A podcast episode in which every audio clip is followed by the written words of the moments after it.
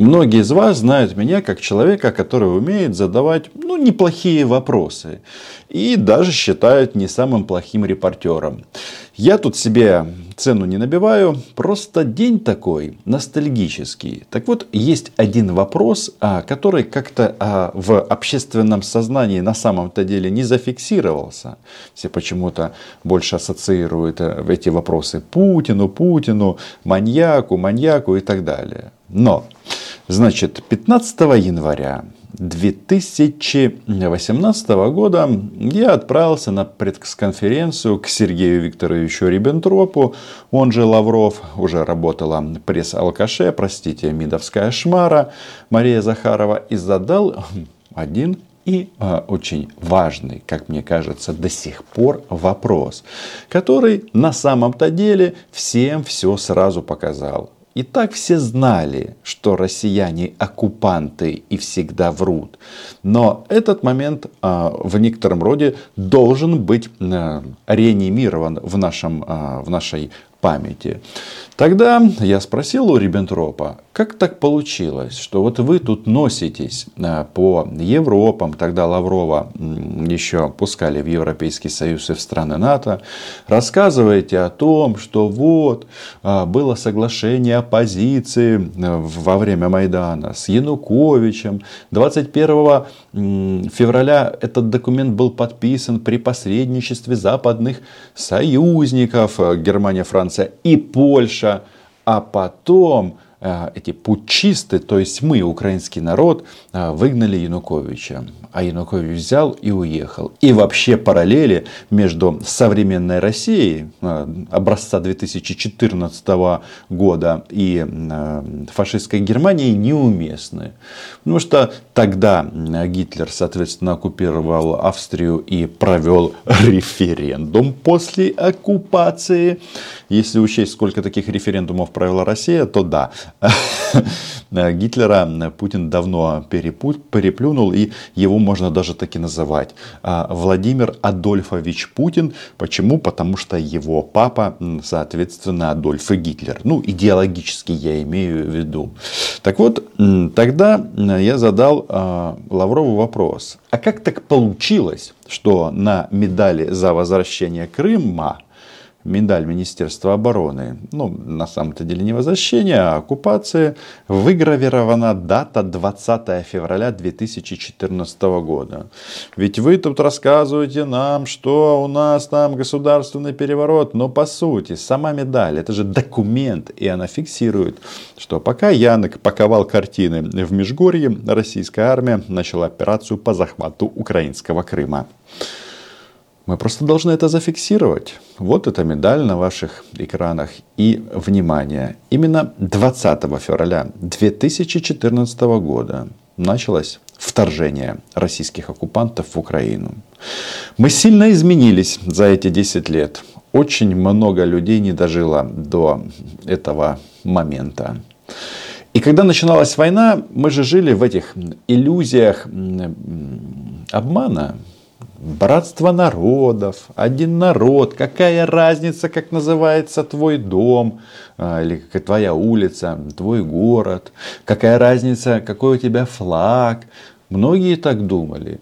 И захват Крыма, он, конечно, впечатлил многих, но многие так и не поняли, что это произошло. Я, кстати, тоже не уверен, что вот э, все риски и начало чего, а, началом чего мы стали свидетелем, свидетелями осознал, осознавал тогда.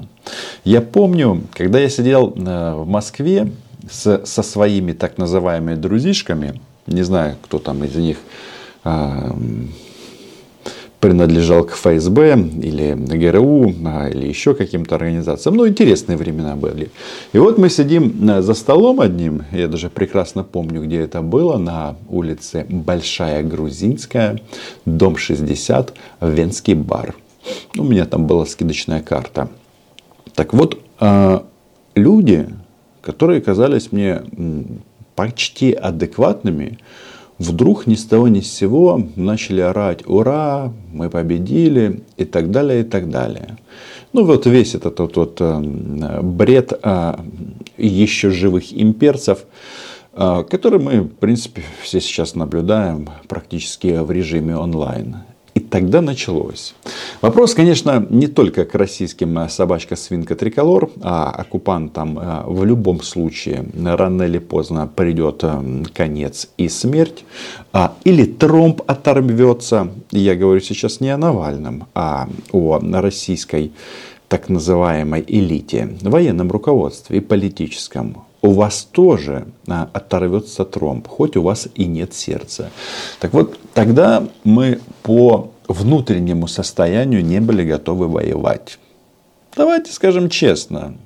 Я помню вот эти вот э, метания наших военнослужащих, а потом с многими я проводил отдельные такие, скажем так, закрытые интервью, которые говорили, что они не могли понять, что надо, когда ты видишь российского солдата, который идет на, твой, на тебя с автоматом, что он тебе не брат уже, давно не брат. И на самом-то деле он никогда не был этим братом. И когда ты его видишь, нужно тянуть плавно, плавно за спусковой крючок.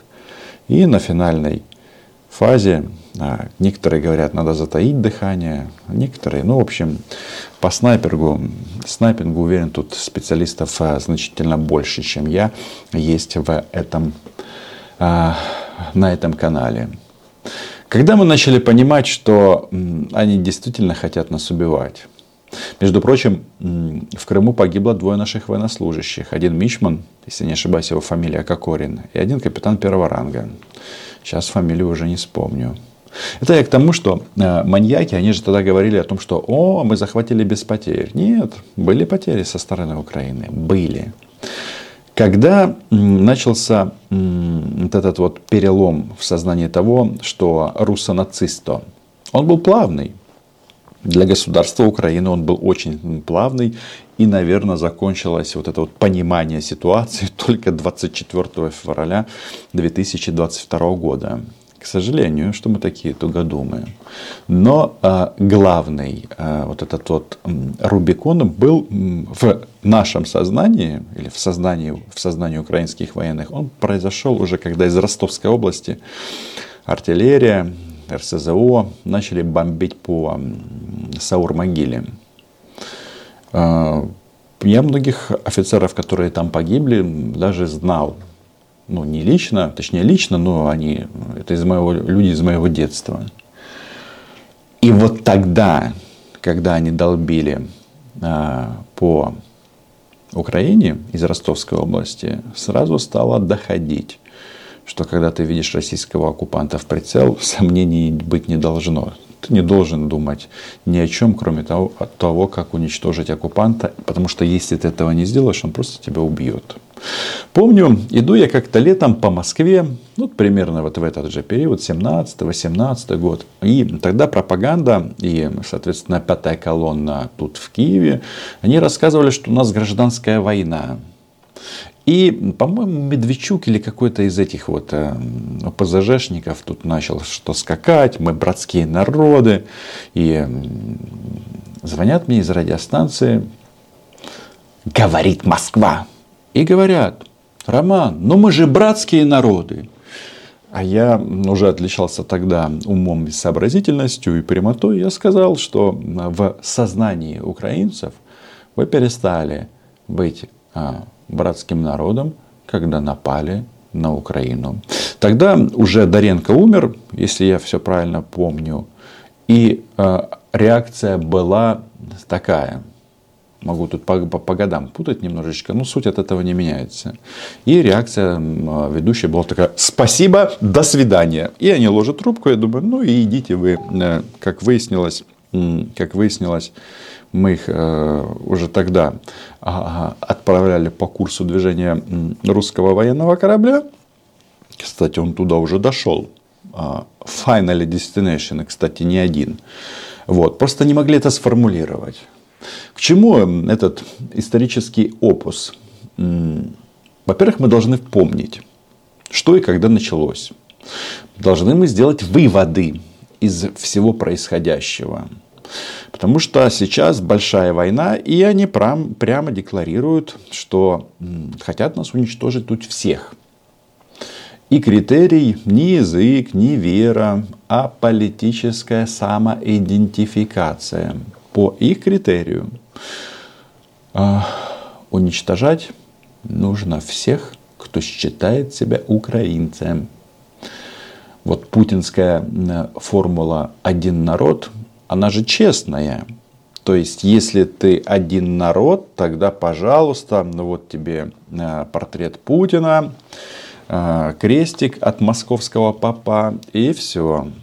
А если ты говоришь, мы э, племена Трезуба, тогда они тебя сразу в расход записывают. Был у меня такой дружок там в Москве, государственный чиновник не такого, не самого низкого а, ранга. Но ультранацист такой, наци-наци. То есть э, даже вот в этих годах э, до 22 года он э, такие вещи писал и говорил, что такие персонажи, как Оля Скобеева, считали, что это перебор на то время. Но тезис заключался его в следующем. Значит, да что с вами там, с этими вашими украинцами? Еще они там нас называли всякими, а, как они думали, обидными словами. А, что с вами делать? Нужно, а, как это, половину катком переедем, а остальные подчинятся. Вот, собственно, и эта формула сейчас реализуется, точнее, они пытаются ее реализовать на практике, в жизни как выгодно или модно сейчас говорить, на земле. Это правда. Но получается у них не очень. И вот э, в сегодняшний юбилей, 10 лет полномасштабного вторжения, а я считаю, что заход в Украину, это и было полномасштабное вторжение. Что это такое? Как это назвать? Это вторжение и есть. Так вот, мы должны просто еще раз сказать друг другу, что мы сила. Как бы нам тяжело бы не было, они нас с нашей земли, они нас не подвинут. Не подвинут. Я прекрасно знаю ситуацию на фронте. Я вот был недавно на Донбассе. И если поеду туда снова на этой неделе, то можете официально а, вычеркнуть меня из списков э, СыКЛО. Посмотрим, как там сложится с этим делом. Потому что там действительно, ну, по сравнению с Киевом, жутковастенько местами. Да.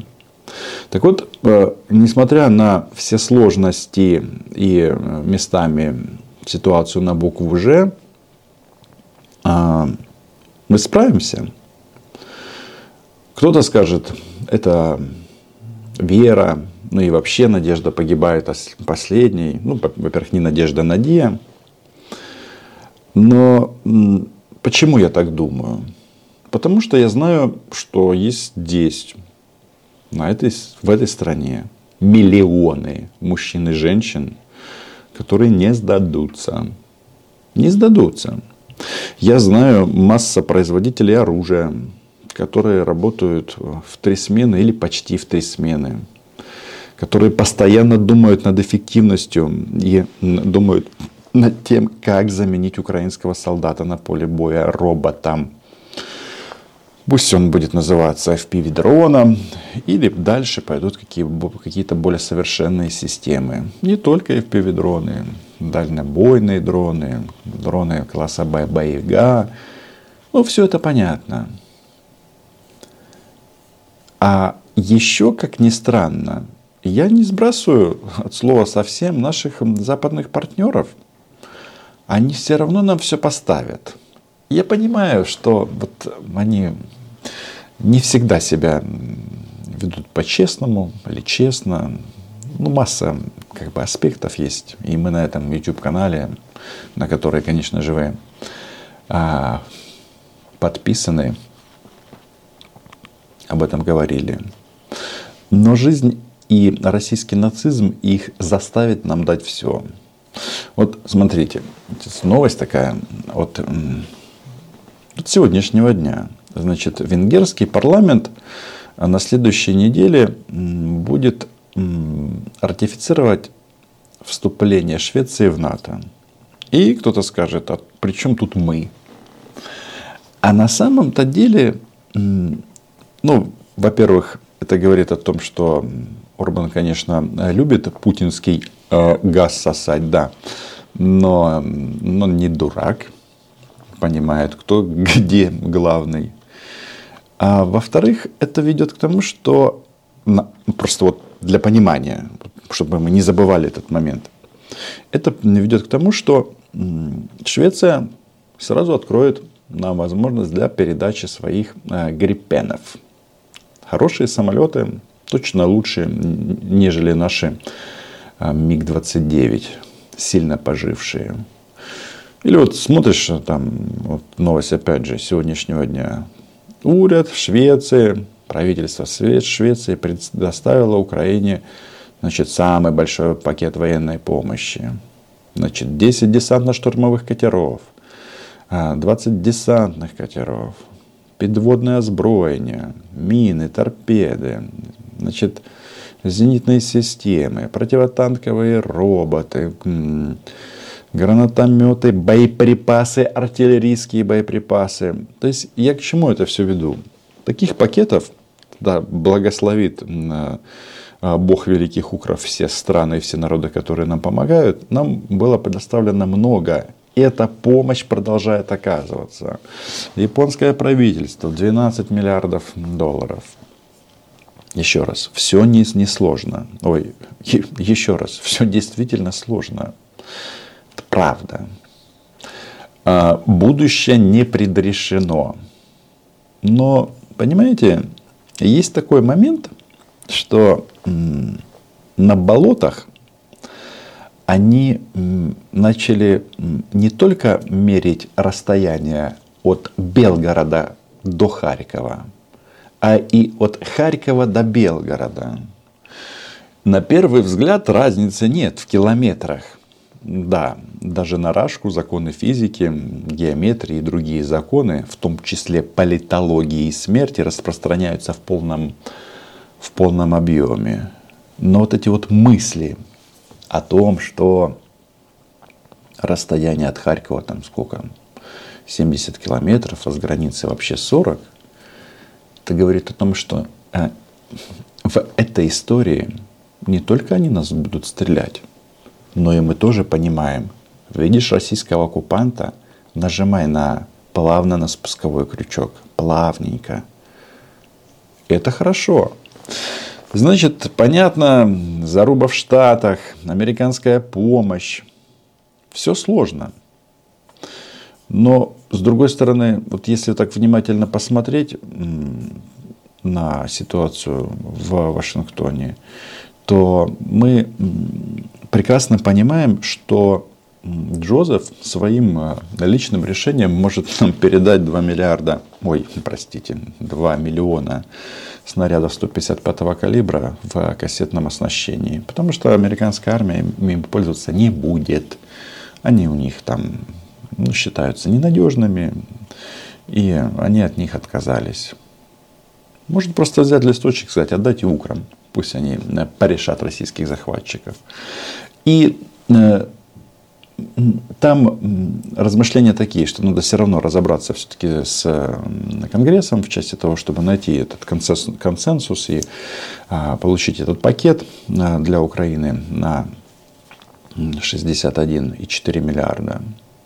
Я к чему это все? Вроде бы это все понятно, все известно, но ситуация такова, что все равно они нам будут помогать.